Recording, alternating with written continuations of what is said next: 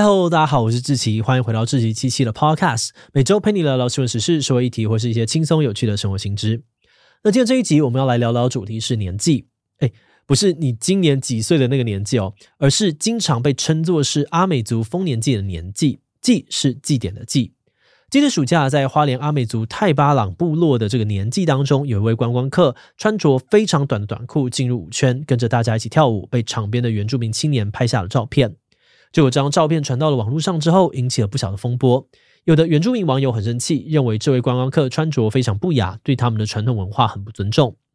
但是当事人的朋友却表示，他以前也穿着过类似的服装参与，当时也没怎样。结果今年呢，不但被制止哦，还被放到网络上面公审，整个莫名其妙。听闻底下也有一些网友附和：丰年祭不就是一个一起唱歌跳舞庆祝丰收的庆典吗？夏天天气这么热，穿短裤参加也很正常吧？到底有什么好生气的？究竟原住民青年在气些什么？外界对于原住民的年纪有什么误解？开放观光客这件事情又有哪些争议呢？今天就让我们一起来聊聊阿美族的年纪吧。不过在进入今天的节目之前，先让我们进一段工商服务时间。在这个时代，不论是女生还是男生，很多人都很注重自己的外表，精心穿着打扮。但你有注意过自己的头发吗？现代人压力大，每天早上起床，你是不是也发现枕头上面有越来越多的头发？或者发现家中长辈有顶上危机，而担心自己迟早也要面临这样子的问题呢？那你可以参考看看 Dr. Wolf Alpson 在亚洲独家推出的新产品——咖啡因发根强健精华液。这款精华液所添加的咖啡因复合物，经过德国实验证实，可以增加发根活化二十七 percent，让头发更强韧，预防头发问题。而且，它也透过独家载体配方，让难以被人体吸收的咖啡因复合物可以深入发根。只要涂抹在头皮上，不需要冲洗，就能够达到强健发根的效果。搭配同系列咖啡因洗发露黑色经典款，先洗净再养护，效果更加成哦。想要保养头皮，预防顶上危机，就赶快点击资讯链接购买 Option 咖啡因发根强健精华液吧。好的，那今天的工商服务时间就到这边，我们就开始进入节目的正题吧。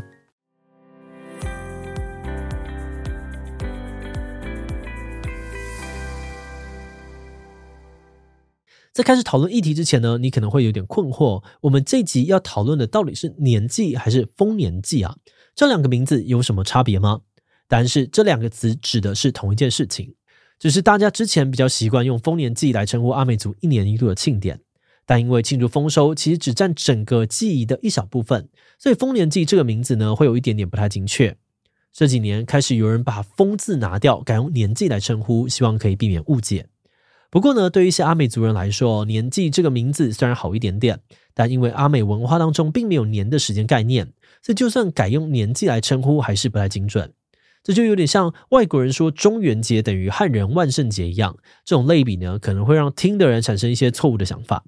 诶，那如果丰年祭年纪都不够好，那我们到底该怎么样称呼这个庆典活动呢？很多阿美族人表示，其实就用原本族语的称呼就好啦。而这次事件发生的太巴朗部落当中呢，他们会称呼年纪为伊利信。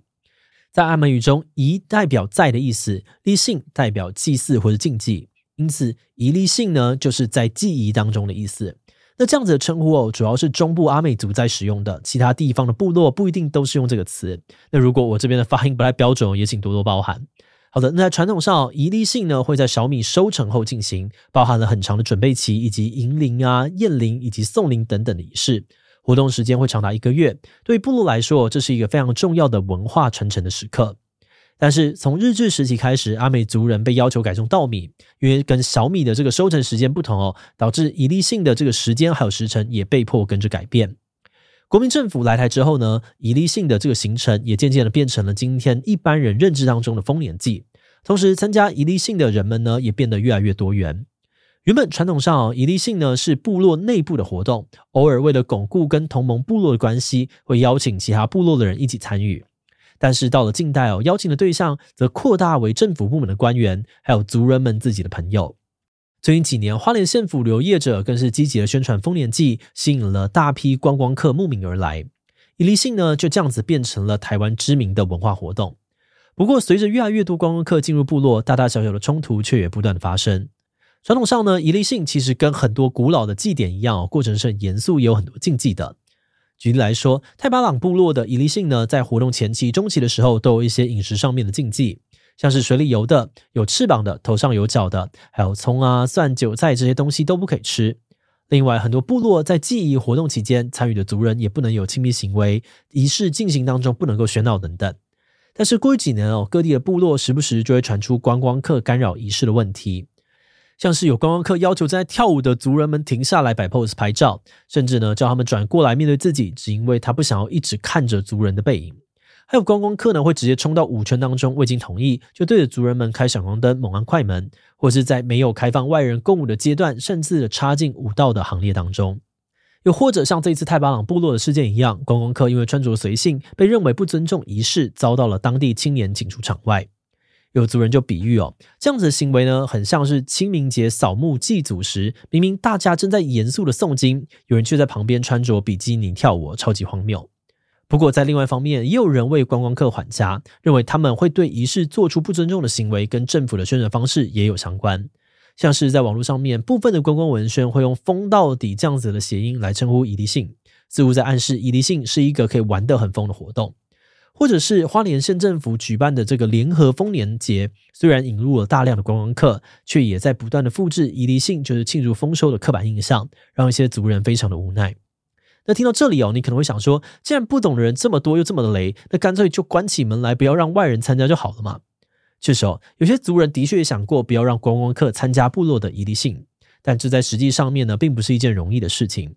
首先，在文化保存的议题上，可能不是所有族人都那么的在意。一些在都市工作的部落青年，久久才回部落一次，他们对于记忆文化的了解，不见得比外人多。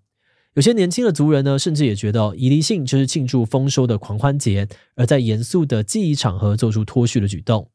那当族人自己都不见得能够了解重视记忆的严肃性时，部落也很难要求外人要尊重传统。除此之外，很多部落也对要不要开放观光客抱持着很两极的看法。虽然有些族人不喜欢外人参与，希望观光客都不要来，但是对于其他族人来说，他们反而很欢迎观光客来认识原住民文化。更重要的是，有观光客来部落，其实也是一笔重要的收益来源。那这样的状况也导致部落内部很难达成共识，不知道要不要对外开放。另外，很多时候部落其实是没有选择的。如果要关上部落的门，拒绝观光客，那很可能呢会跟政府的观光政策发生冲突。要是政府知道某个部落的宜离性没有要对外开放，有可能就会借此删减补助款，到了最后活动经费就会变得很紧绷。也就是说，就算部落想要限制观光客的参与，还是有可能会因为经费考量，最终选择让步。不过，好消息是这几年有些部落也开始尝试在接纳观光客跟保存传统文化之间做出平衡。为了避免观光客干扰记忆，有越来越多的部落开始采取分区的方式，部分的限缩观光客的行动区域。比方说，直接划分禁止进入的记忆区，以及开放观光客拍摄的摄影区。有些部落甚至还提供了观众席，让大家可以就坐在旁边观看场内的活动。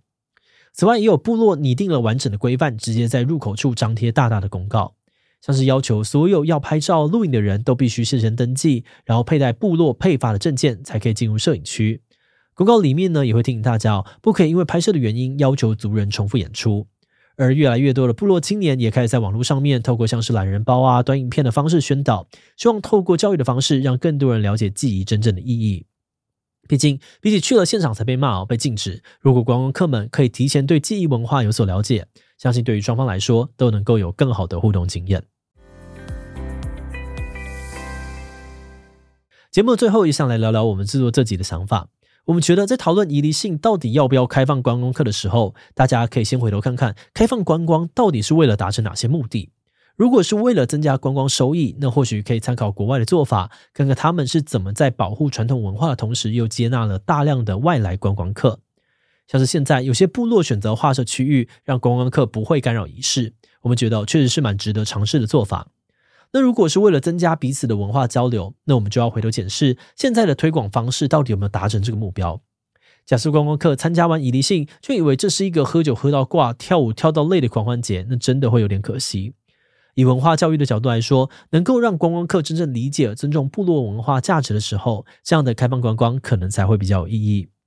那话又说回来哦，这次在研究的过程当中，我们也发现很多议题都比原本想象的更加复杂。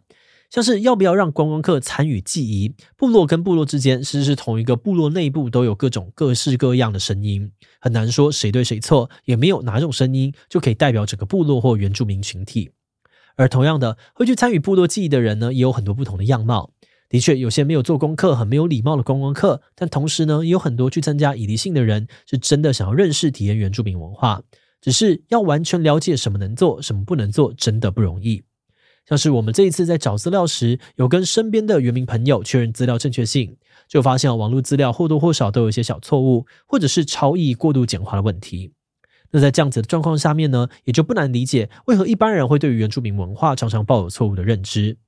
所以这也是为什么我们想要透过这集，希望让大家对于以离性多一点认识，少一点误解。那如果说在内容上面还是有一些表达不够精准，或者资料不完整的地方，也欢迎你在留言区帮忙补充或者解说。好的，那我们今天关于原住民以离性的介绍就先到这边。如果你喜欢我们的内容，欢迎按下最终的订阅。如果是对于这集原住民以离性的内容，对我们的 Podcast 节目或是我个人有任何的疑问跟回馈，也都非常的欢迎你在 Apple Podcast 留下五星留言哦。那今天节目就到这边，我们就下集再见喽。Hello，在节目结束之前，有个消息想要告诉大家，我们的访谈节目要搬家喽。为了让喜欢访谈的观众可以更容易的找到想看的内容，以后我们会把 Podcast 访谈节目集中搬家到一个新的频道去。这个新频道就叫做“强者我朋友志祺七七访谈 Podcast”。在这里会看到我们访谈来自各界的强者。欢迎喜欢访谈节目的你，赶快点击资讯的链接，抢先订阅起来。好的，那今天的节目就到这边，我们就下次再见喽。